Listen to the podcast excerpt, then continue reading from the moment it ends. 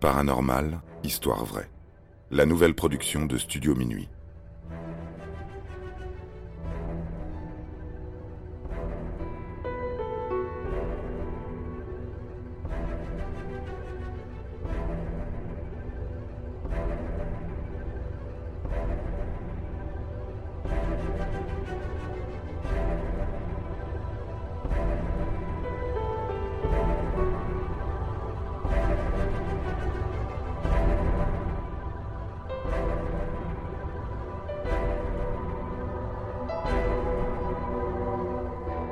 Sandra Hughes, la randonneuse fantôme. Qu'est-il arrivé à Sandra Hughes, cette randonneuse de 54 ans, originaire de Hawaï? C'est la question que se posent les enquêteurs de la police de Californie depuis sa disparition, le 26 juin 2020. Quelques témoins disent avoir vu la jeune femme errer sur le bord de la route et dans la forêt. Des randonneurs ont retrouvé des affaires de camping éparpillées et sa voiture a été découverte accidentée sur le bord d'une route, à proximité du parc de Yosemite. Jusque-là, rien de bien étrange. Nous sommes face à une affaire de disparition classique, comme il en existe des centaines chaque année dans les grands parcs nationaux des États-Unis. Pourtant, plus d'un an après la disparition de Sandra, l'enquête vire subitement au paranormal lorsque son fantôme serait apparu à un petit garçon de 3 ans.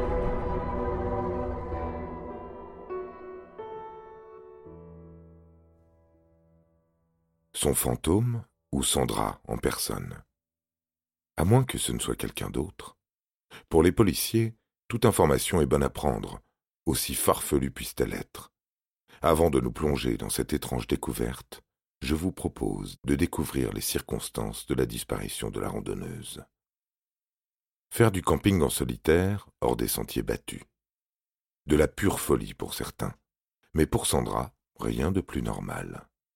Certaines régions des États-Unis ont légalisé le camping sauvage, à condition de respecter certaines règles de sécurité. Cette pratique, même réalisée par des connaisseurs, n'est pas sans danger, et Sandra Hughes semblait en être parfaitement consciente. Quoi de plus normal pour une femme ayant grandi dans un milieu favorable aux randonnées et à l'aventure? Hawaï. Née le 26 juillet 1966, Sandra a toujours aimé le contact avec la faune et la flore locale. Elle n'a jamais supporté de rester enfermée à la maison, comme le rapporte son entourage. À partir de cette information, on peut imaginer à quel point le confinement lié à la pandémie mondiale de 2020 a été une expérience particulièrement compliquée pour la cinquantenaire. Pour le bien de ses études de garde forestière, elle s'est formée à la survie en pleine nature, passant une grande partie de ses vacances quelque part en forêt avec pour seules affaires une toile de tente et quelques outils. Adulte, elle quitte son île natale à l'occasion de voyages réguliers en Californie. C'est un État particulièrement riche en vastes contrées sauvages, avec ses neuf parcs nationaux s'étendant sur plusieurs milliers de kilomètres carrés. Il est impossible pour un randonneur de s'y ennuyer. Sauf en 2020, bien sûr. Sandra Hughes est particulièrement affectée par la situation. Elle montre certains signes de dépression. Son envie de voyage et de découverte se fait de plus en plus forte. Courant juin 2020, à la suite d'un allègement des mesures de confinement, elle part explorer la forêt nationale de la Sierra, à la frontière du parc national des Yosémites.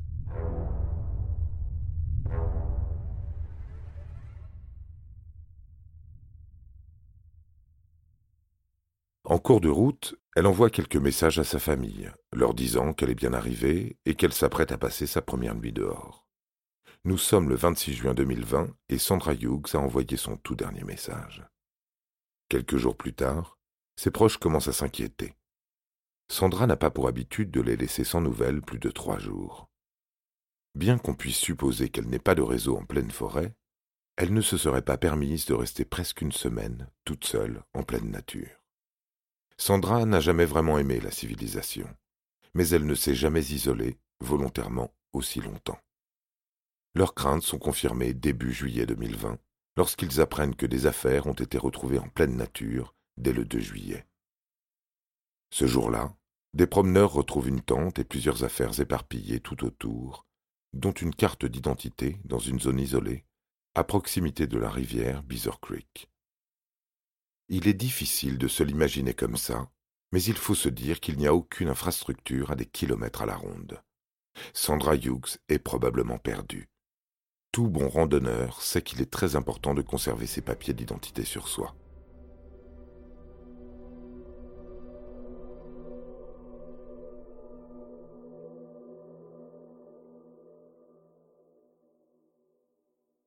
Lorsque la famille est contactée par la police, elle sait que quelque chose de grave est arrivé à Sandra.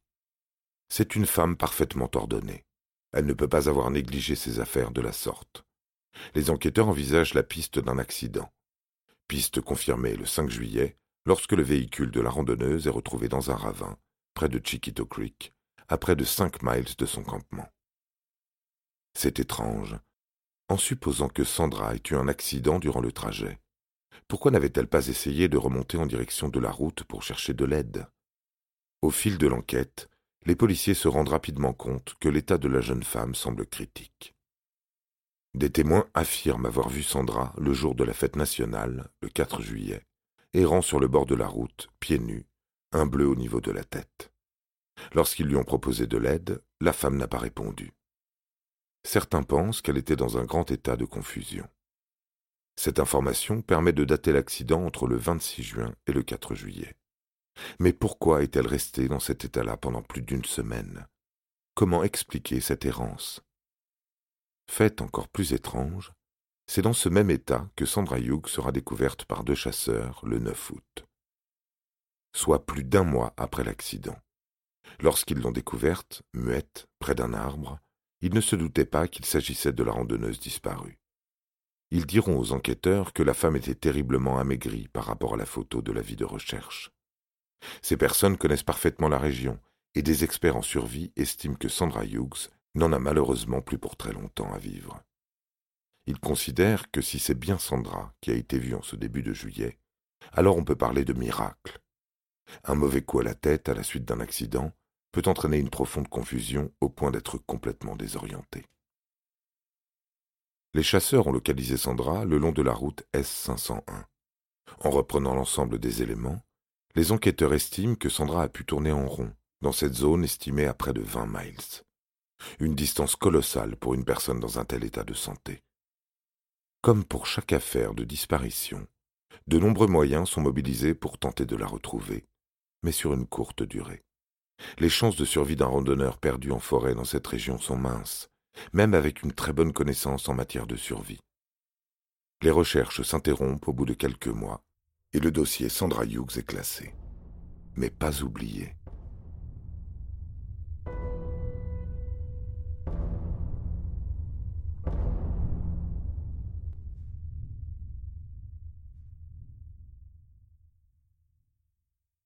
Les randonneurs sont invités à divulguer la moindre information permettant de la retrouver. Nous sommes le 21 juillet 2021. Et les autorités ont enfin des nouvelles de la randonneuse, plus d'un an après sa disparition. Ce jour-là, la famille Gorba décide d'aller faire un pique-nique du côté de Chetey Peak, un massif montagneux proche du parc forestier de la Sierra. Il y a plusieurs chemins de randonnée familiale, et c'est surtout un point de vue idéal pour observer la région et ses environs. Aux alentours de midi, le break s'arrête aux abords d'un pré. Nous sommes toujours dans le comté de la Madeira, en Californie, comté dans lequel a été vue Sandra Hughes pour la dernière fois. Les Gorba, composés de Jake, le père, Victoria, la mère, et de trois enfants, s'apprêtent à manger.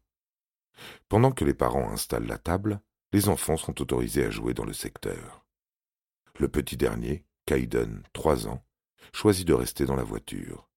Il semble fasciné par quelque chose qui est en train de se dérouler sous ses yeux. Il appelle sa mère et pointe du doigt dans une direction. Il affirme qu'une dame est allongée sur le ventre, face contre terre. Ses cheveux sont bleus. Victoria ne comprend pas trop ce qu'est en train de lui raconter son fils. Puis en regardant dans la direction indiquée par le doigt, il n'y a rien du tout.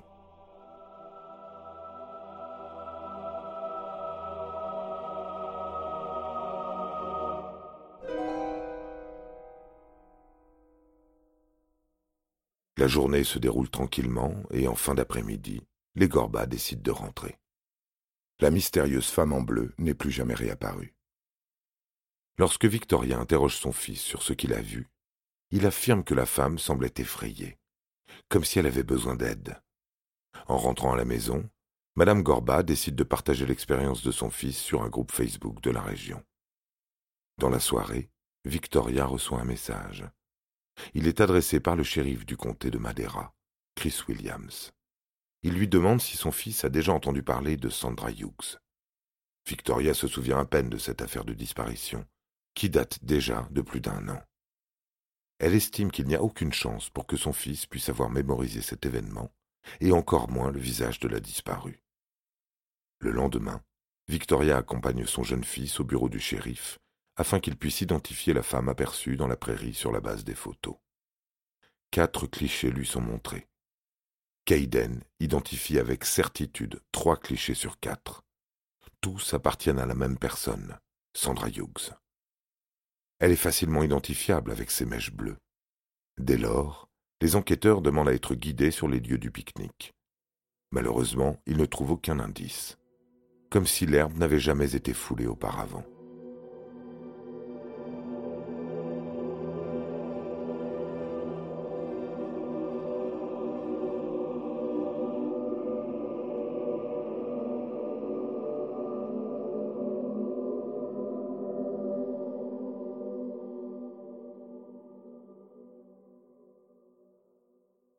Aujourd'hui encore, la disparition de Sandra Hughes n'a toujours pas été résolue. L'histoire du fantôme de la randonneuse a été un véritable scoop, à tel point qu'elle est relayée dans plusieurs médias français. Sur Internet, on peut en trouver plusieurs références.